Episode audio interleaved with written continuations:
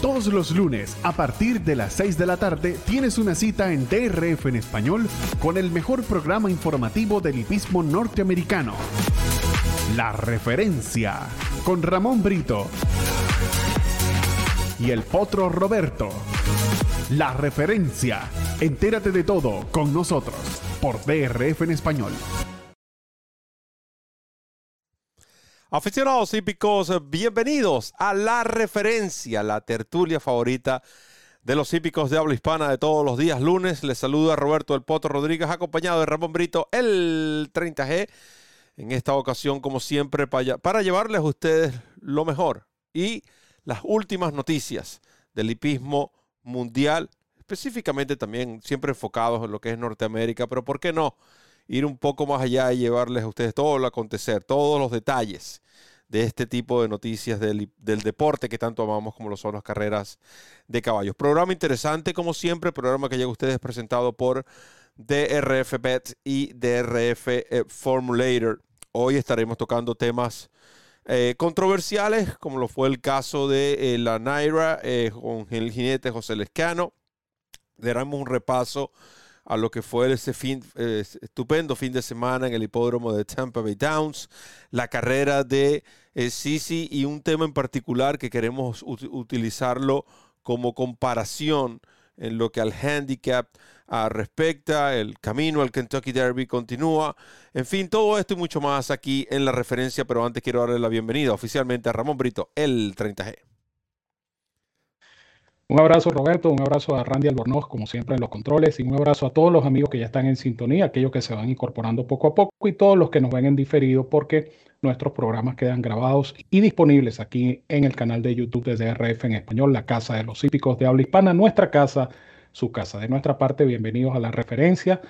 Ya les dijo Roberto, tenemos un programa bien variado, bien surtido, que esperamos obviamente que disfruten. Recuerden participar a través del chat, una tertulia, no es un monólogo, así es que ustedes están invitados cordialmente a expresar sus opiniones y comentarios en nuestro chat.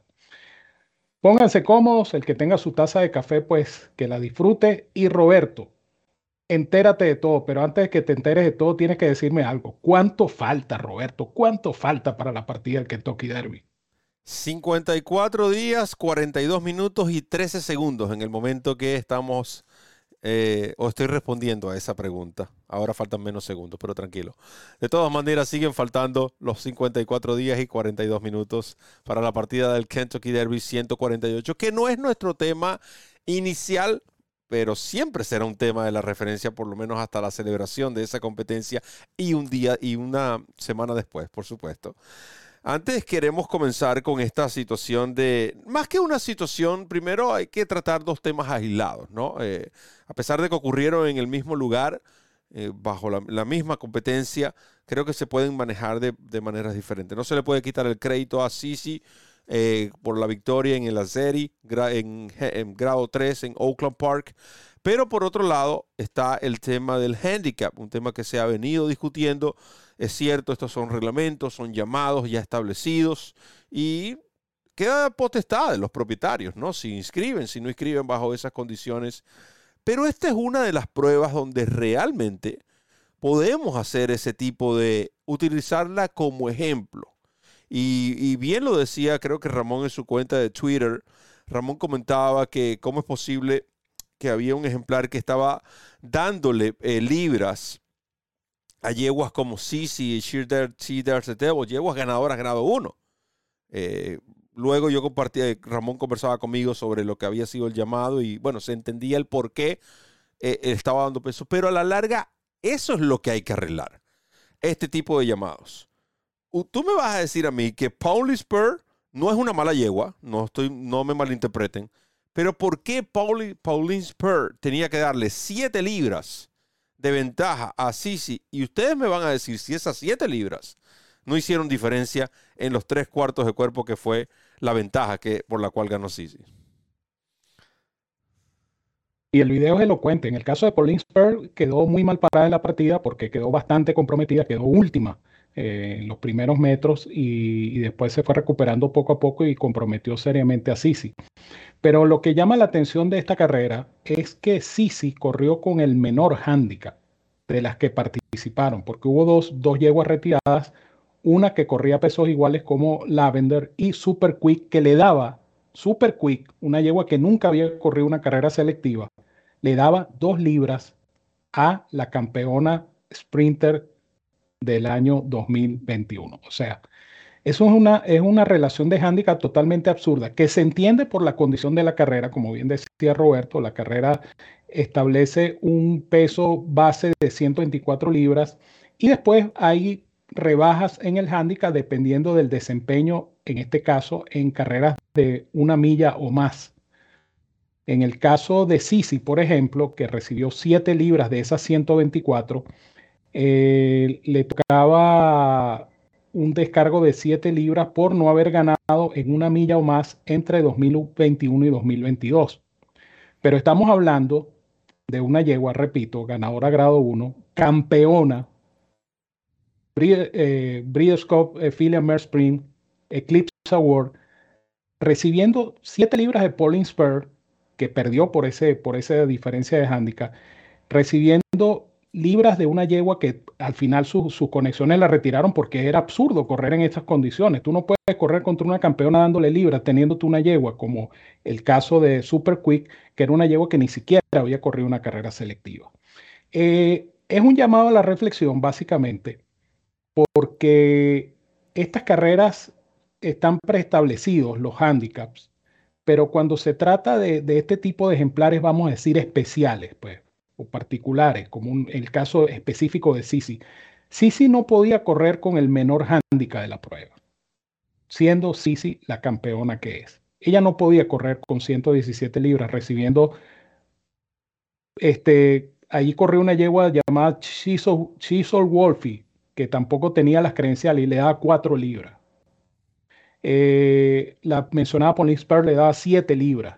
Entonces, eh, este tipo de carreras entiendo por su condición de, de, handicap, eh, está, repito, preestablecido, pero cuando ven la nómina, debería haber algún tipo de modificación, algún tipo de rectificación, porque definitivamente eh, esto fue un regalo que le hicieron a Sisi en cuanto a la relación de handicap. Sisi obviamente tuvo que correr para ganar su carrera porque la carrera fue bien emocionante. Pero igual es ventajoso.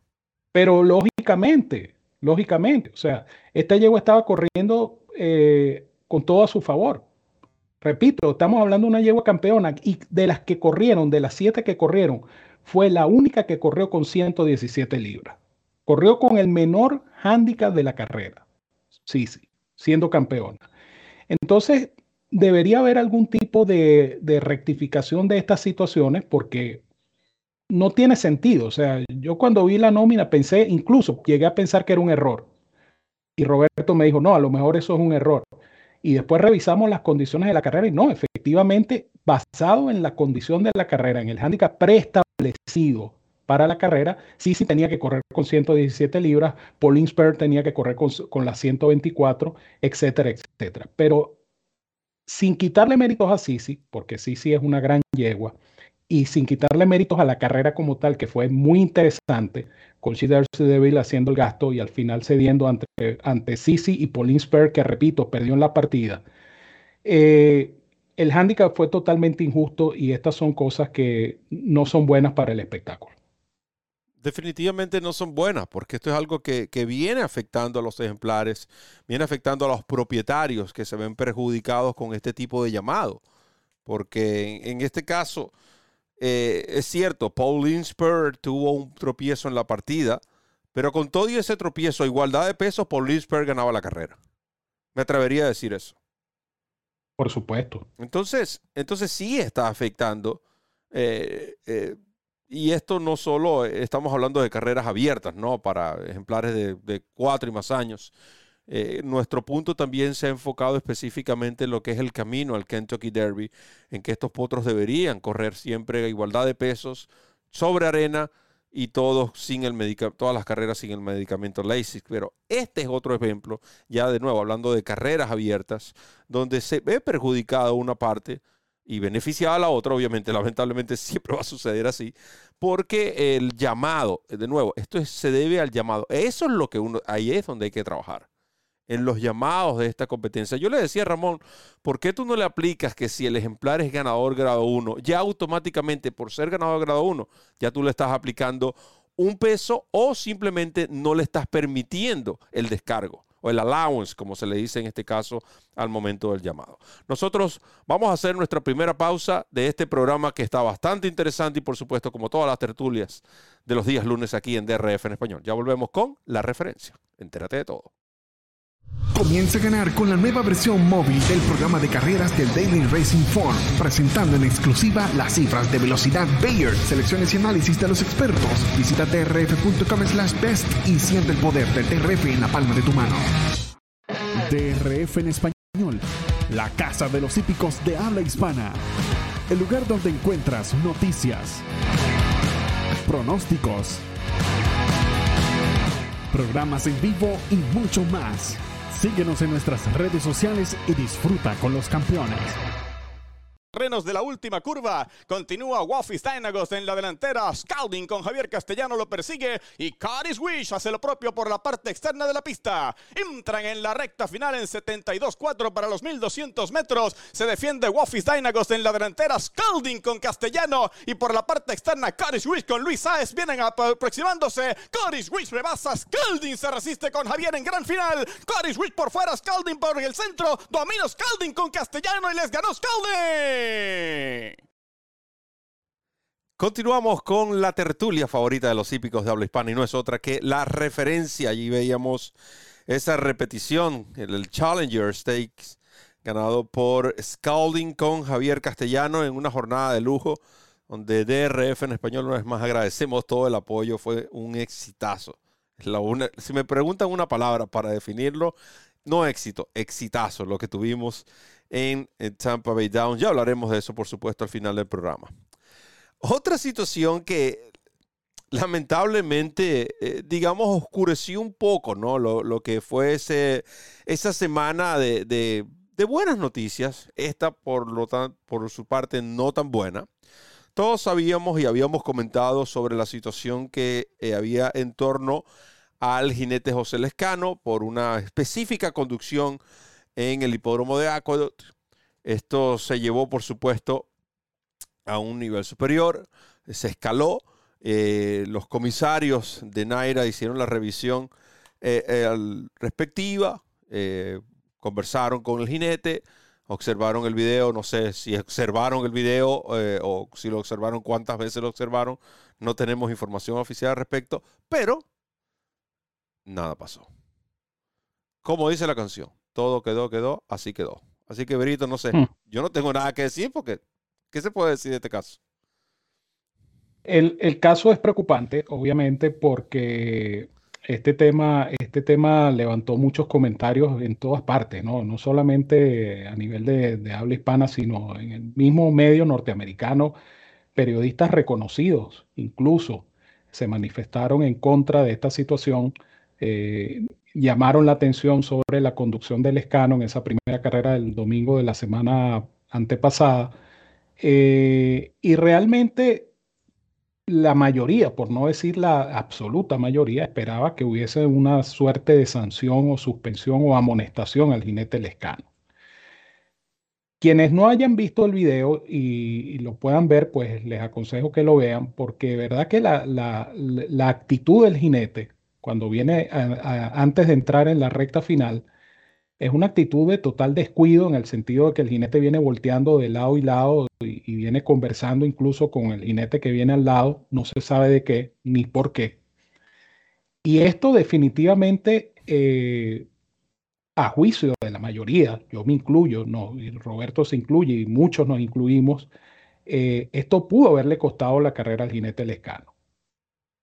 Eh, yo no sé si el argumento de errares de humanos aplica en este caso, porque eh, no sabemos hasta qué punto, yo particularmente no sé hasta qué punto eso es un error, porque el, el, hecho de perder la concentración o perder el, ritmo de lo que se viene haciendo sobre un caballo de carrera va en contra del principio fundamental. Y el principio fundamental dice que el jinete tiene que mostrar su empeño en ganar ostensiblemente de tal manera que no queden dudas como la que quedó después de esa competencia a la que estamos haciendo referencia.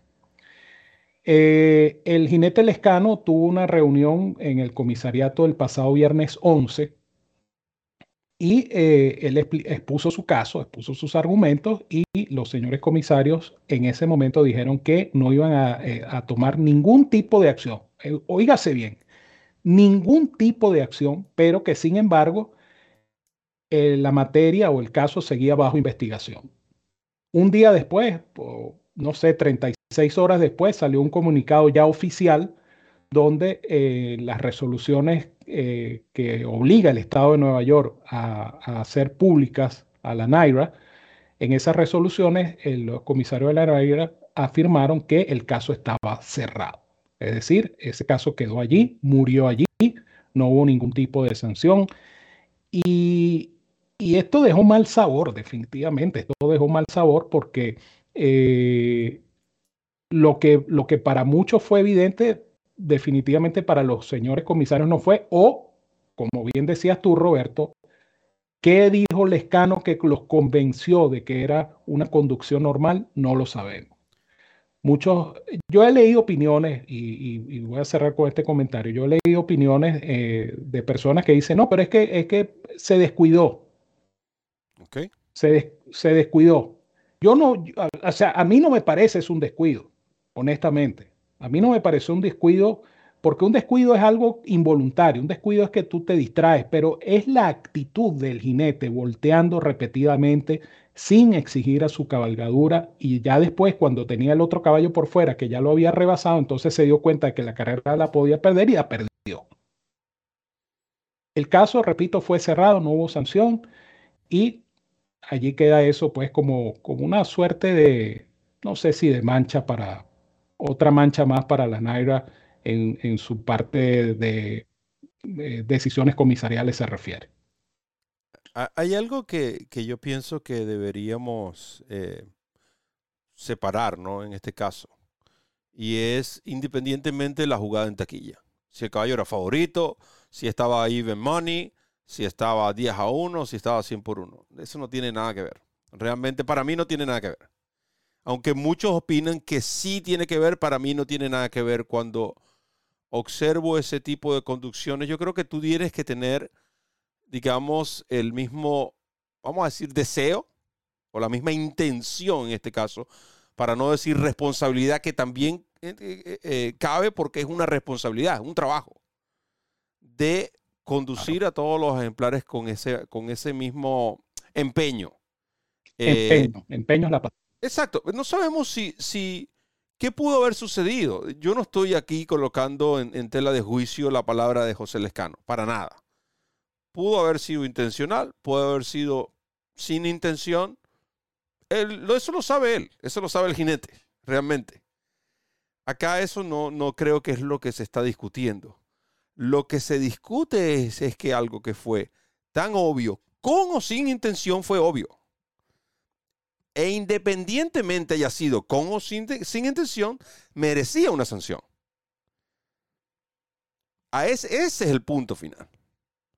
Es decir, mira, tú hiciste algo por accidente, está bien, va a tener unas consecuencias. Si yo voy en mi vehículo, Dios me guarde, hay cosas que yo puedo controlar. Hay cosas que están en el control de otra persona. Pero hay situaciones que escapan de, de las manos de cualquiera. Entonces, yo estoy manejando, Dios me lo guarde, y si yo estoy enfocado en la vía, yo voy a tener una mejor reacción si alguna eventualidad pasa. Pero si yo voy distraído, yo estoy corriendo el riesgo de que algo suceda. Estoy quitando mi atención, no estoy colocando, no estoy poniendo el empeño que es mi responsabilidad cuando yo estoy detrás de un volante. Y si esa falta de empeño finaliza en un accidente, estamos hablando acá hipotéticamente, si finaliza en un accidente, con todo y que no era mi intención estar en ese accidente, yo voy a tener que pagar consecuencias. Yo voy a tener consecuencias.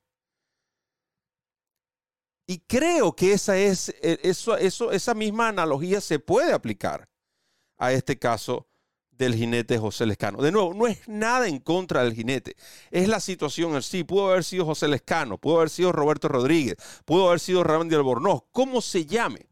Si esa es su profesión, si ese es su trabajo, creo que, porque si tú me dices que mira una vez, porque hay que mirar también, a veces se, los jinetes observan para también evitar accidentes, evitar tropiezos. No, no, no, yo, yo acabo, yo acabo, Roberto, Pero, pero es que, es que no, no se justifica.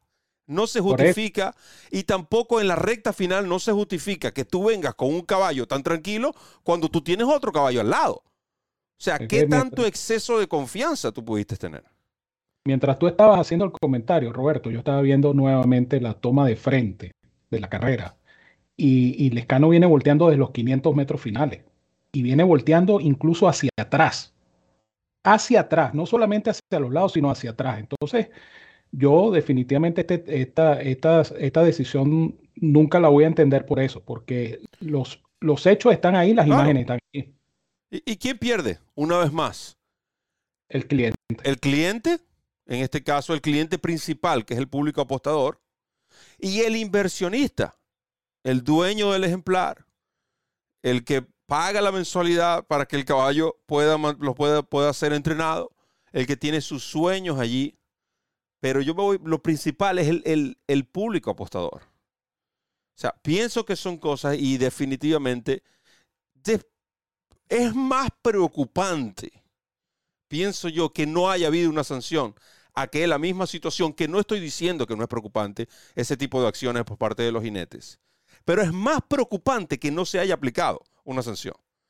Porque están dejando una puerta abierta al cómo monta como tú desees, para no decir realmente lo que está en mi mente, monta como tú desees, que tranquilo, aquí no ha pasado nada. Lo que sí va a pasar es este pequeño corte comercial y ya regresamos con más la tertulia favorita de los hípicos de habla hispana. La referencia, entérate de todo. Comienza a ganar con la nueva versión móvil del programa de carreras del Daily Racing Form, presentando en exclusiva las cifras de velocidad Bayer, selecciones y análisis de los expertos. Visita drf.com slash best y siente el poder del DRF en la palma de tu mano. DRF en español, la casa de los hípicos de habla hispana. El lugar donde encuentras noticias, pronósticos, programas en vivo y mucho más. Síguenos en nuestras redes sociales y disfruta con los campeones.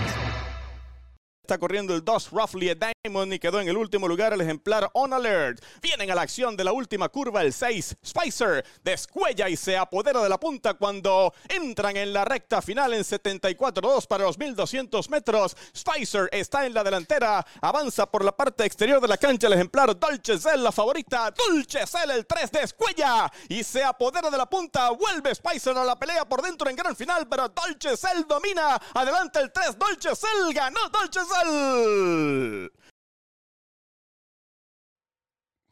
¿Cómo se goza recogiendo mangos? Y los fanáticos que estuvieron en esa transmisión pendientes en la transmisión del día sábado recogieron mangos de principio a fin con DRF en español.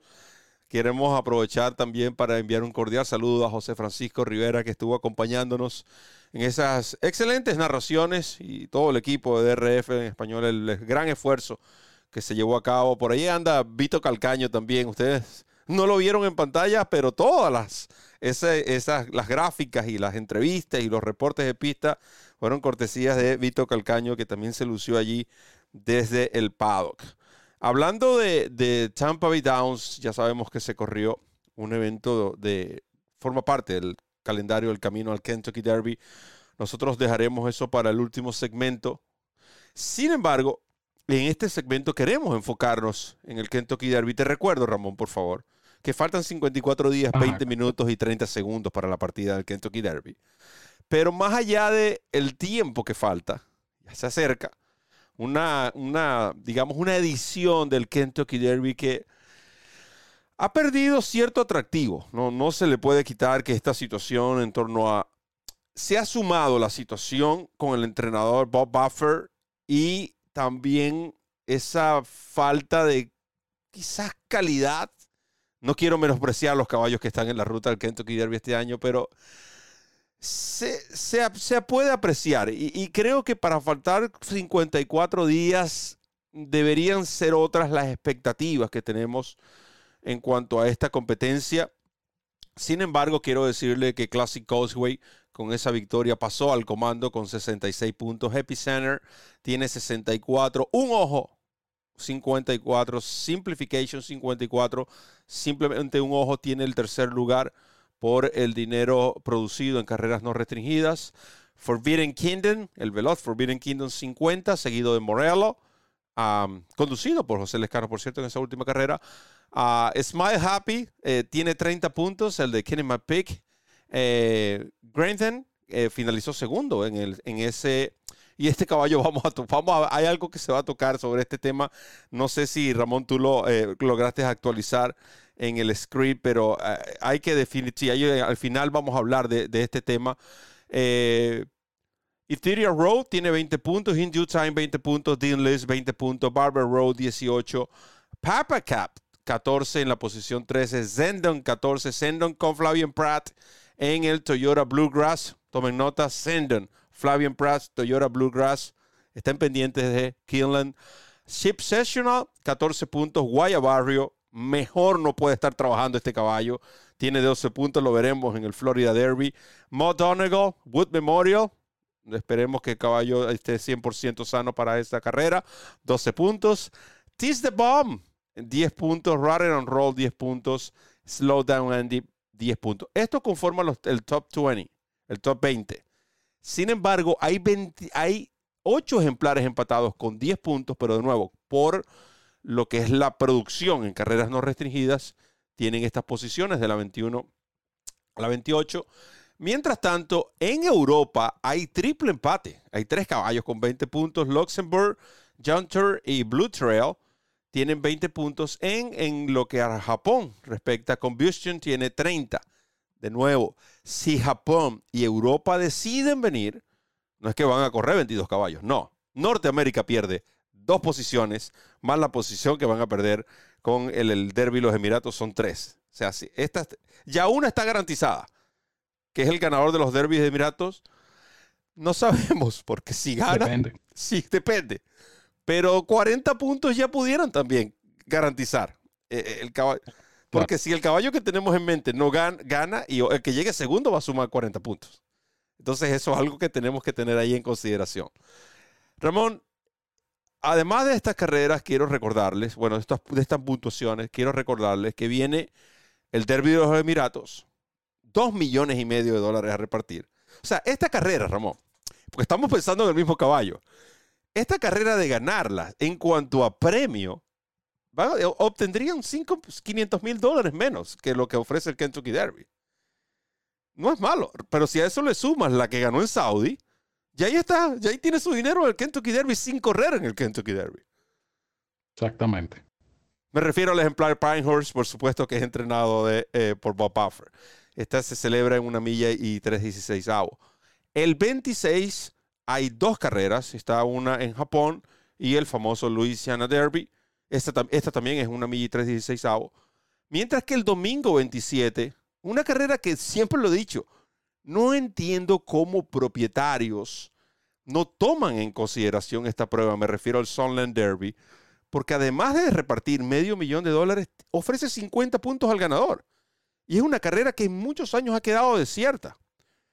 Creo que es Fireline. Este Fireline. Esta carrera la ganó Fireline. Y ustedes vieron cómo Fireline, si Fireline, Fireline eh, hacía ese cambio de manos, la historia de la triple corona de American Fair hubiese sido otra. Esta carrera, esta carrera vale la pena correr allí. Claro, son 50 puntos. ¿Qué me dice? 50, 50 puntos eh, prácticamente eh, te califican para correr el Kentucky Derby. Pero este año creo que van varios, varios potros de California, creo que van a ir al, al Sunland Park Derby. Y esa carrera va a tener una nómina más numerosa este año porque yo creo que eso que tú dices lo han tomado en cuenta muchas conexiones y em, creo que la nómina va a ser nutrida. Hay un caballo local, por cierto, que se llama Bye Bye Bobby, que, según me dijo su, su jinete Roy Mechirino eh, lo están preparando específicamente para esta competencia. Buen caballo, un tordillo hijo de Tapit que entrena a Todd Fincher y es la esperanza local. eh, Pero es, que, es que es una excelente movida. Claro. Claro, porque si ganas la carrera tienes 50 puntos y ya, y, ya está. Y son 300 mil dólares que si ganas la carrera. Amén del premio, obviamente. Amén del premio. Pero fíjate que ese, ese, ese, ese comentario del derby de los Emiratos Árabes es, interesante por eso, ¿no? Porque el premio, el premio casi equipara al premio de la carrera principal. Es decir, tú estás corriendo para aspirar a una carrera, pero ganando esta, casi te gana lo mismo que si ganas la carrera principal. Exactamente. Entonces, no tiene, uno no le ve. O sea, realmente, ah, bueno, no, ¿sabes qué? No, no me dejes correr, total, ya con un caballo hice, yo pude, eh, la producción de este ejemplar porque recuerda que la que este caballo ganó. De hecho, si tú le sumas, si este caballo, si Pinehurst logra ganar ya tiene el Derby los Emiratos y le sumas el millón y medio, cuatro millones. Va a, va a haber producido, bueno, obviamente no son cuatro millones para ese caballo en sí, pero va a, haber ganado dos carreras que en conjunto sumarían cuatro millones, más que el mismo Kentucky Derby sin correr en el Kentucky Derby. Eh, exacto, esa es la cuenta. La cuenta es 4 millones en el sentido de comparar con el premio global del Kentucky Derby, que son 3. Bueno, pero tú de esos 4 millones, si es el 60%, tú te quedas con 2 millones 400 y si tú ganas el Kentucky Derby es un millón 800. Por eso te escribo esta carta. O sea, son 2 millones 400 mil que, pudiera potencialmente llevarse los Avengers con Pinehurst en caso de ganar, por supuesto. Lo, que, lo, que, lo que siempre hemos dicho y, ratificamos una vez más es eso, ¿no? Que esa carrera forme parte del, camino al Kentucky Derby en el renglón norteamericano. La carrera no tiene nada que ver con Norteamérica, no se corre en Norteamérica, se corre bien lejos de Norteamérica, de hecho. Pero, pero forma parte del calendario forma parte del calendario. Yo digo, hay, algo, hay algo que no sé si a lo mejor otra persona también tiene esta idea. Yo regularmente tengo muchas anécdotas en cuanto a ideas y luego están las ideas, las mismas ideas las veo en otro lugar, pero esos son otros 500 mangos. Lo cierto es que se debería, ¿por qué no? Así como lo tiene Japón, así, Exacto. así como lo tiene Europa, ¿por qué tú no haces un camino al Kentucky Derby también en los Emiratos Árabes? Ya tienes dos carreras allí. Exacto, tienes el Saudi Derby y tienes el, Derby de los Emiratos. Agrega otra, agrega una tercera, una de estas mismas en la de la misma jornada de las preparatorias del, del, exacto. Mete una, quizás un poco digamos, con, menor premio, estilo, estilo en Inglaterra, que hay carreras, hay carreras en Inglaterra que ofrecen el premio de 40 mil dólares y forman parte del camino al Kentucky Derby. Exactamente. No tiene que ser una carrera millonaria, pero eh, con, ya con tres que tú armes, entonces así tú le das a esos ejemplares la opción, ok, el que acumule más puntos tiene la, la oportunidad tiene garantizado un puesto, pero él va a decidir correr o no. Pero ya tienes que sacarla del calendario. Creo que no, no encaja más en el calendario norteamericano. Y, creo que tenemos tiempo para estos dos temas. Uno, obviamente, perdón, está en el script. El otro es una pregunta que hace que es bastante interesante, aprovechando el camino al Kentucky Derby, aprovechando de que toda la información en nuestro idioma. Lo voy a seguir repitiendo. No existe otra plataforma en español que analice todas las carreras del camino al Kentucky Derby y que los tenga ustedes informados de todos los detalles del camino al Kentucky Derby. Realmente no existe y nosotros nos sentimos orgullosos de tener esa responsabilidad, porque es una responsabilidad. No es llegar, es cómo llegamos y continuar haciéndolo de esta misma manera para que usted lo siga recibiendo. Y hoy, eh, bueno, ya se cerró ayer, obviamente hoy publicamos la noticia de que el resto, y muy bien el resto, porque hay que colocarlo entre comillas, el resto de los tresañeros. Una apuesta que regularmente yo no haría. Yo no apostaría al resto de los tresañeros 4 a 1 para el Kentucky Derby porque sigue siendo una incertidumbre. Claro. Como también veo 6 a 1 muy bajo el dividendo de Smile Happy. En lo personal lo veo muy bajo. Con todo y que considero. Con todo y que considero que sin los caballos de Buffer, Smile Happy estaría entre los top 3 para ganar el Kentucky Derby, es muy arriesgado tomar un 6 por 1 hoy. Si tú me das 6 por 1 en el día de la carrera o un 5 a 1, yo los tomo. Pero hoy, sin saber si el caballo va a llegar, yo creo que es muy arriesgado. ¿Qué opinas tú, Ramón? Yo creo que ese va a ser el dividendo, 4 a 1, 5 a 1, 9 a 2, por allí tiene que estar, porque... Pero no lo tomes hoy. No, para nada, para nada. Es que eh, yo estoy totalmente de acuerdo con lo que tú dices. El, el punto es que el, el, caballo Smile Happy es parte de una serie de caballos que son entries individuales o entradas individuales en, en la apuesta futuro, pero ninguno de estos caballos ha destacado abiertamente que uno puede decir, oye, sí, este es el caballo, como en su momento American Pharaoh destacaba como el caballo eh, a vencer, como destacó Justify, por ejemplo, en su momento. Este, en esta generación no hay ese caballo. Eh, siempre recuerdo el comentario de Juan Oleaga. Juan Oleaga, a quien por cierto le enviamos un saludo porque está, está viendo el programa y está en el chat.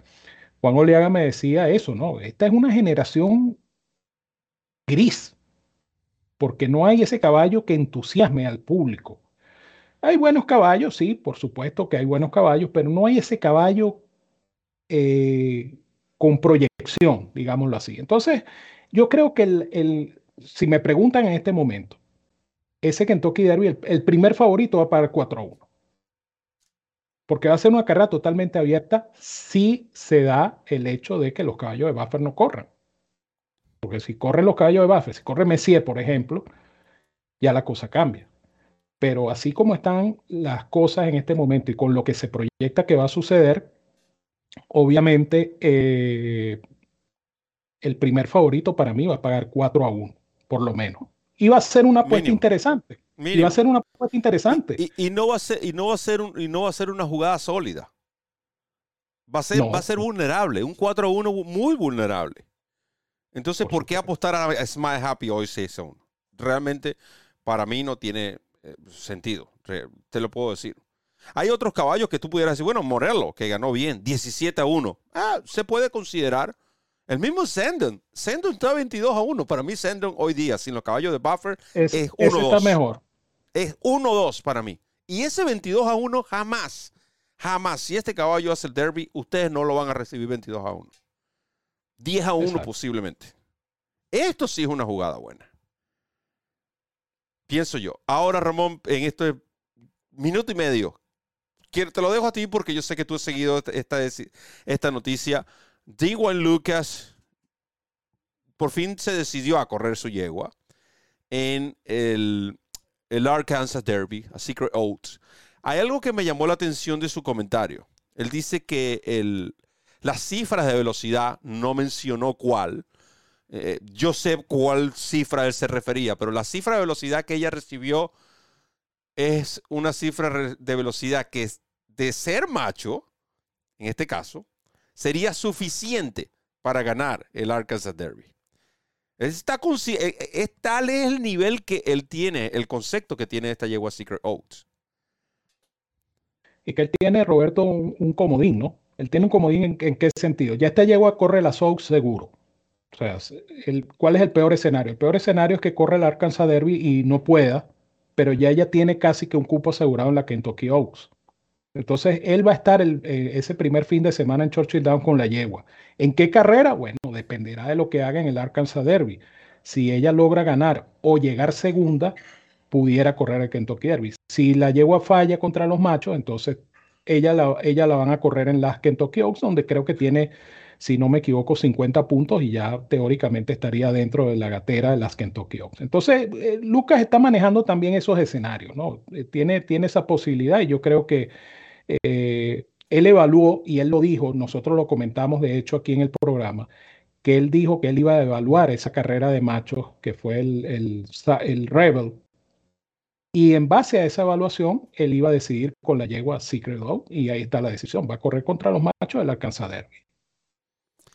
Bueno, Ramón, nosotros vamos a aprovechar, vamos a hacer nuestra otra pausa y al regreso ya tenemos los ganadores de estas dos gorras. Creo que uno anda por allí, el otro está cerca, quizás está llegando, no sabemos, pero debido al tiempo ya tenemos los ganadores de estas gorras. Ya volvemos aquí en la referencia. Entérate de todo a través de DRF en español. DRF en español, la casa de los hípicos de habla hispana. El lugar donde encuentras noticias, pronósticos, programas en vivo y mucho más. Síguenos en nuestras redes sociales y disfruta con los campeones. Comienza a ganar con la nueva versión móvil del programa de carreras del Daily Racing Form, presentando en exclusiva las cifras de velocidad Bayer, selecciones y análisis de los expertos. Visita trf.com slash best y siente el poder del TRF en la palma de tu mano de la última curva. Classic Cosway, cómodo, con irada en la delantera en el Tampa Bay Derby. Parece comenzar a despegarse el número 4 cuando entran en la recta final en el Tampa Bay Derby de División 2022. Classic Cosway está en la delantera. Grenham con Luis Saez continúa insistiendo por dentro. Todavía Classic Cosway está adelante y se escapa en el primer lugar con Irada Ortiz Jr. Adelante el 4 Classic Cosway en la edición del Tampa Bay Derby 2022. Galopando ganó Classic Cosway.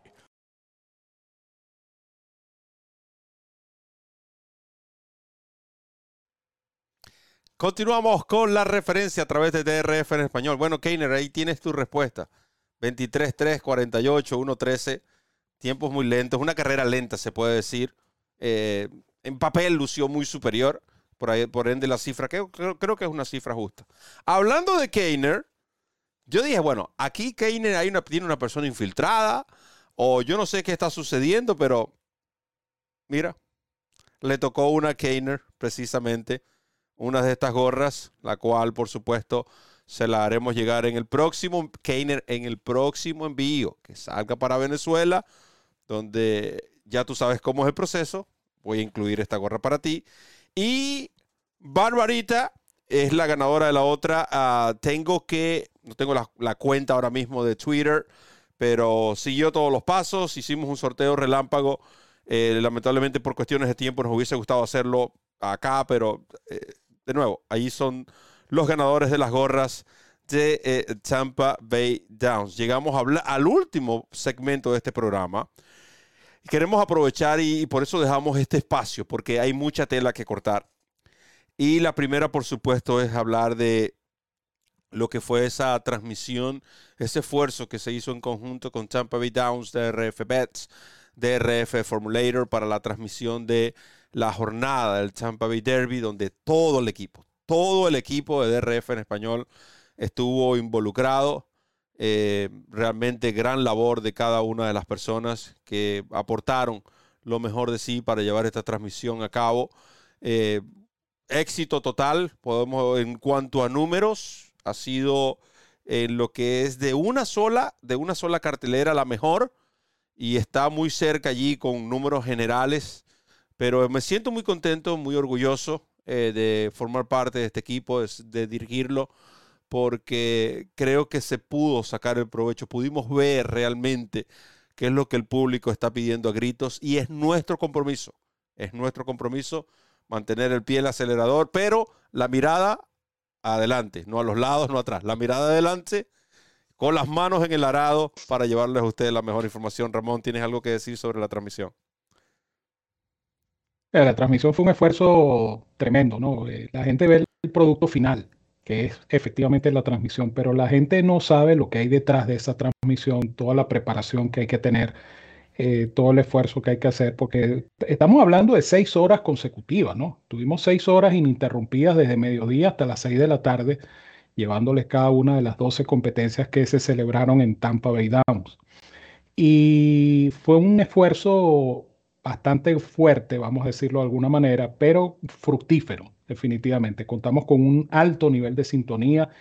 Eh, tuvimos la fortuna también de contar con José Francisco Rivera, el crack de la narración, eh, acompañándonos el sábado y esto, por supuesto, también le dio realce a todo este esfuerzo en equipo que se hizo el pasado sábado. Una transmisión completa con análisis, pronósticos, comentarios, eh, narración, en fin, todo lo que ustedes necesitaban estuvo allí.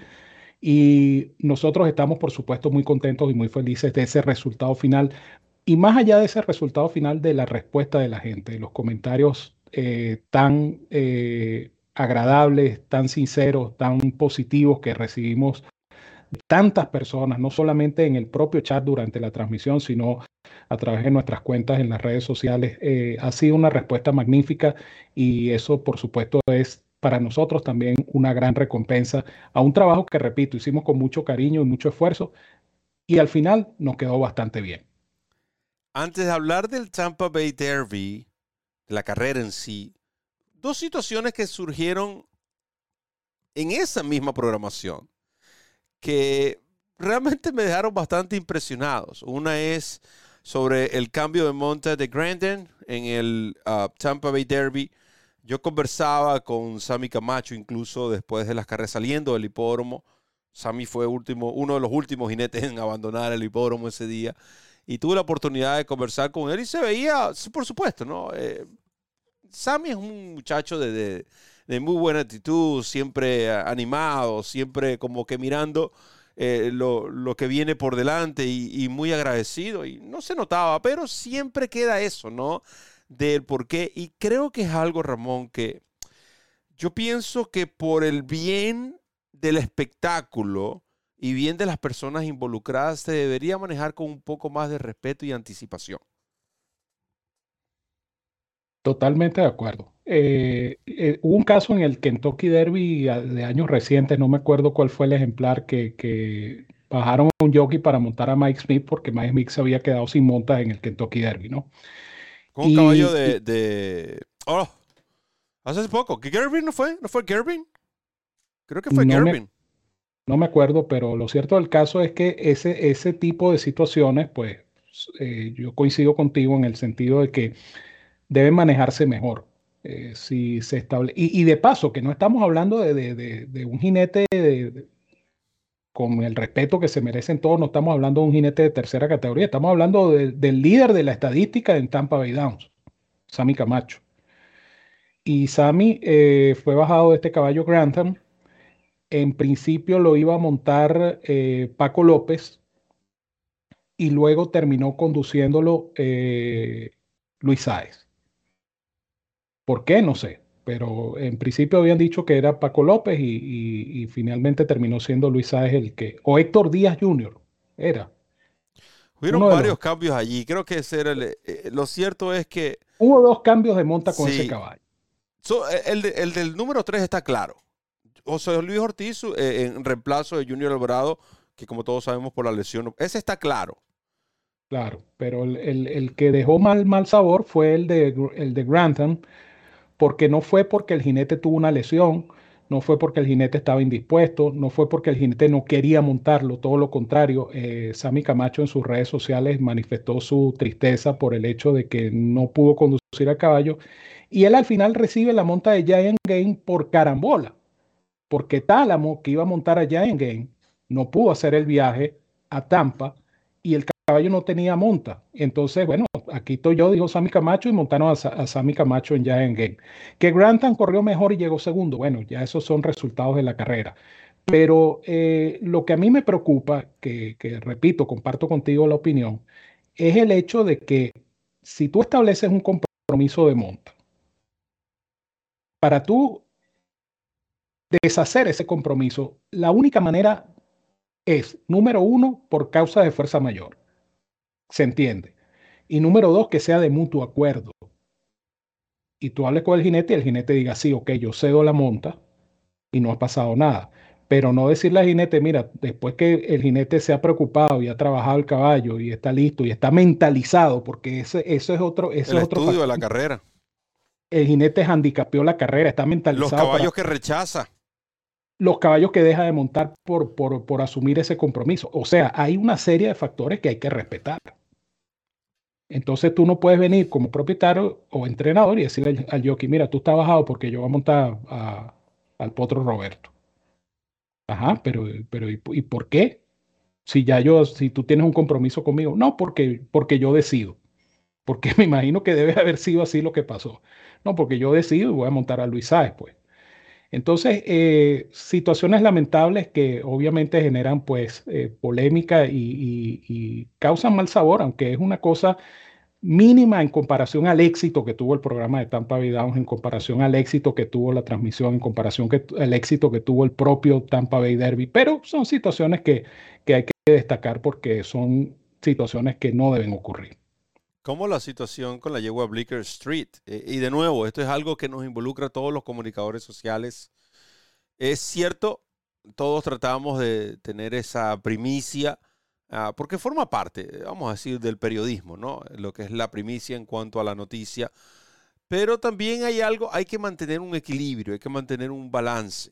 Como siempre digo también, a veces es, bueno, siempre es mejor llegar a la fiesta eh, correcta, no importa que llegues tarde, a que llegar temprano a la fiesta equivocada, porque no te van a dejar pasar y vas a perder tu tiempo. Digo esto porque eh, es fuentes fidedignas y, que siempre eh, publican noticias veraces. se había hablado de lo que era el posible retiro. Y eso es muy importante, porque siempre se manejó como un posible retiro obviamente dada la fuente, tú asumes que iba a ser retirada Bleecker Street. Eh, lo bueno es que el propietario siempre espera hasta el último minuto para ver realmente si la condición de la pista estaba podía favorecerle a su ejemplar o no. Al final de cuentas, todos sabemos, Bleecker Street corrió, ganó de manera determinante, ganó muy bien, por cierto, y como bien lo acotaba Ramón, sin hacer el cambio de mano. Esta yegua es calidad. Pero hay dos cosas, Ramón, que quiero que me comentes. Uno, sobre la situación del eh, retiro en primera instancia y nunca que nunca ocurrió. Y lo segundo es que sería va a ser interesante ver ahora en, el Meeting de Kingdom, porque posiblemente esta sea la próxima parada de Bleecker Street, ver si se le respeta o en este caso se mantiene el jinete Hector Díaz Jr. como eh, el responsable de guiar esta yegua. Sí, Roberto, el, día viernes en la tarde eh, salió una noticia en las redes sociales donde el entrenador Chad Brown había manifestado sus planes, entiéndase bien esto, sus planes de retirar a Money Supply del Tampa Bay Derby y a Bleecker Street del Hillsborough, grado 2. En el caso de Money Supply, eh, no estaba de acuerdo con el puesto de partida, no estaba a gusto con el puesto de partida del caballo y en el caso de Bleecker Street, el problema con Bleecker Street era el estado de la pista, que ella no había corrido en una grama húmeda o mojada. Se esperaba, como de hecho ocurrió, un torrencial aguacero que ustedes me imagino que pudieron ver en la cuenta de Twitter de DRF en español porque Roberto lo filmó. El palo de agua que cayó. Tengo pruebas, me mojé, tengo pruebas. Exacto. El palo de agua que cayó este, fue una cosa este, tremenda, pero no fue eh, durante el resto del día, de hecho salió el sol, la pista de grama no se afectó tanto y eh, a última hora tomaron la decisión de correr a Bleecker Street, pero quienes leímos la información, pues estamos convencidos de que Bleecker Street no iba a correr. Simplemente esto cambió a eso de las 11 de la mañana del mismo sábado, cuando cesa la lluvia, cuando se hace una evaluación de la pista, la pista de grama no estaba tan mojada o tan eh, afectada por la lluvia, y entonces ellos deciden eh, correr a Bleecker Street. Simplemente, pues una decisión de última hora que en cierta forma nos afectó, pero cuya aclaratoria hemos hecho una y otra y otra vez para que se entienda el por qué eh, tomamos las decisiones que nosotros tomamos en su momento. Pero en la transmisión aclaramos que obviamente que Bleecker Street era la yegua a vencer y venció. Ahora bien, una yegua de futuro, ¿no? Esta es una yegua invicta en cinco presentaciones, una yegua que, que corre a lo europeo, no cambia de manos, le cuesta hacer el cambio de manos, pero este jinete Héctor Díaz Jr. está súper entusiasmado, él dice que este es el mejor ejemplar que ha montado en su vida, él está ilusionado con el futuro de Bleecker Street. Y yo le decía a Roberto, eh, tras cámara, creo que eso lo conversamos el, mismo sábado en la noche, que ojalá que le, que le mantengan la monta Bleecker Street a, Héctor Díaz Jr., porque la verdad que el, muchacho se entiende con la yegua, ¿no? Y, como dicen en el béisbol, el line-up ganador no se cambia. Entonces, si tú tienes un jinete que está haciendo el trabajo, que tiene la yegua invicta, eh, yo creo que sería, sería, no sería bien visto que no se le respete la monta en el caso de que esta yegua corra en Kineland, que es lo más probable que la veamos en el meeting de primavera de Kineland. Ojalá que se mantenga la monta porque el muchacho es buen jinete, además Héctor Díaz Jr. en este circuito de Tampa rinde mucho y bueno, le tocó en suerte conducir a esta yegua que parece proyectarse hacia cosas mejores en el resto de esta temporada. Yo le comentaba a Ramón, eh, dijo, incluso lo dije en la, durante la transmisión, que yo veía en el caballo Classic Causeway ya entrando en los últimos minutos, en la recta final de este programa, para hablar, para hablar brevemente de lo que fue el Tampa Bay Derby. Digo brevemente porque eh, era lo que se esperaba, eh, con la excepción de esa desastrosa actuación de Major General, que finalizó en el último lugar, muy lejos, por cierto. el caballo Classic Causeway hizo lo que se le había llamado a hacer. Pero eh, estos, eh, vamos a decirlo, los fraccionales, ¿no? De, de 24, 24, 2, 25, 25, 1, remate de 650, me llevan, a me llevaban a pensar que este caballo puede correr en el Kentucky Derby. No tengo problemas con la distancia. Este caballo va a llegar a una milla y un cuarto sin problema. Es un caballo que muestra fuerzas en los metros finales. Eso es una buena señal. Es un caballo que no se le sacó todo otra buena señal. Es posible que este caballo, si va a correr previo al derby, va a ser precisamente en ese Toyota Bluegrass, tal y como se lo comentó Brian Lynch a Vito Calcaño en la entrevista que le hizo para DRF en español. Pero veo más como una prueba aislada en favor de Classic Causeway en mira al Kentucky Derby que una victoria aplastante, eh, digamos, porque tampoco fue tal. O sea, eh, no sé si fue, podemos decirlo, lo puedo reducir en una victoria administrada. Puede ser. Puede ser porque, porque no fue el caballo contundente. De repente una victoria contundente, así como, como la que hizo Forbidden Kingdom en California. Eso es una victoria contundente. Eh, aquí el caballo ganó, quizá, quizá haya sido eso, Roberto, que el caballo ganó con, con, no hay necesidad tampoco, ¿no? De... Exacto. De exigirlo al fondo y sacarle el 100% de, de rendimiento al caballo. A lo mejor no era necesario en ese momento. Habrá que verlo en, el, en, el, en Kineland ahora, en su próxima presentación, si efectivamente corre en Kineland. Pero yo opino lo mismo, una victoria administrada me parece que es el, mejor término para describir el triunfo de Classic Cosway porque fue eso, una victoria administrada. Visualmente quizá no sea lo impresionante de otras, de otras competencias, pero eh, obviamente si el objetivo es el Kentucky Derby, tú tienes que llegar con la mayor cantidad de caballo posible, entre comillas, a la carrera. Porque si tú te vas a desgastar en las carreras preparatorias, y el que, el que entendió, entendió, si tú te vas a desgastar en las carreras preparatorias, puedes correr el riesgo de llegar al derby sin un caballo al 100%. Sí, lamentablemente, y creo que muchos entrenadores han entendido eso y por lo tanto, en el caso de Brian Lynch, es uno, ¿no? Sabe que tiene un caballo de calidad, sabe que tiene que el pedigrí para llegar a la distancia, eh, sabe que ahora tiene, está clasificado, entonces tiene la opción de y esperar y puede ir directo al Kentucky Derby, a pesar de que faltan 53 días, 23 horas, 46 minutos y 36 segundos. Considero que es mucho tiempo. Eh, no estaría mal correrlo en el Bluegrass, ya que es una pista que él conoce. Y allí tú podías tomar la decisión, incluso si te toca un puesto de pista como el que le tocó el año pasado, ahí tú tomas la decisión de retirarlo, porque ahí sí le vas a tener que sacar como ocurrió en esa ocasión. De, resto, creo que más allá, eh, no veo otro ejemplar que haya participado en esa competencia que tenga una posible opción en el Kentucky Derby, con todo respeto, pero así lo veo. El resto dejó mucho que desear. Noten, noten la repetición. Vayan a este programa. Incluso está, no tiene que ver toda la programación. Está el video específico del el Tampa Bay Derby en nuestro idioma. Y noten que los ejemplares que ocuparon los cuatro primeros puestos corrieron toda la competencia en, esas mismas posiciones. No más del sexto lugar. Ahí nadie atropelló. Ahí eh, todo. Entonces, eh, realmente no, no creo que, exista la calidad, digamos, que se necesita para ganar en la milla y un cuarto del Kentucky Derby. Ramón Brito, hemos llegado, lamentablemente, al final de nuestro programa. Programa muy ameno eh, con la participación de ustedes. Muchísimas gracias por acompañarnos y obviamente nosotros seguimos corriendo, como dice Roberto, esa milla extra para llevarles todos estos programas de opinión, de, de estas tertulias que son justamente para eso, para que ustedes participen y compartan con nosotros. Esa es la idea, ese es el objetivo, lo estamos logrando.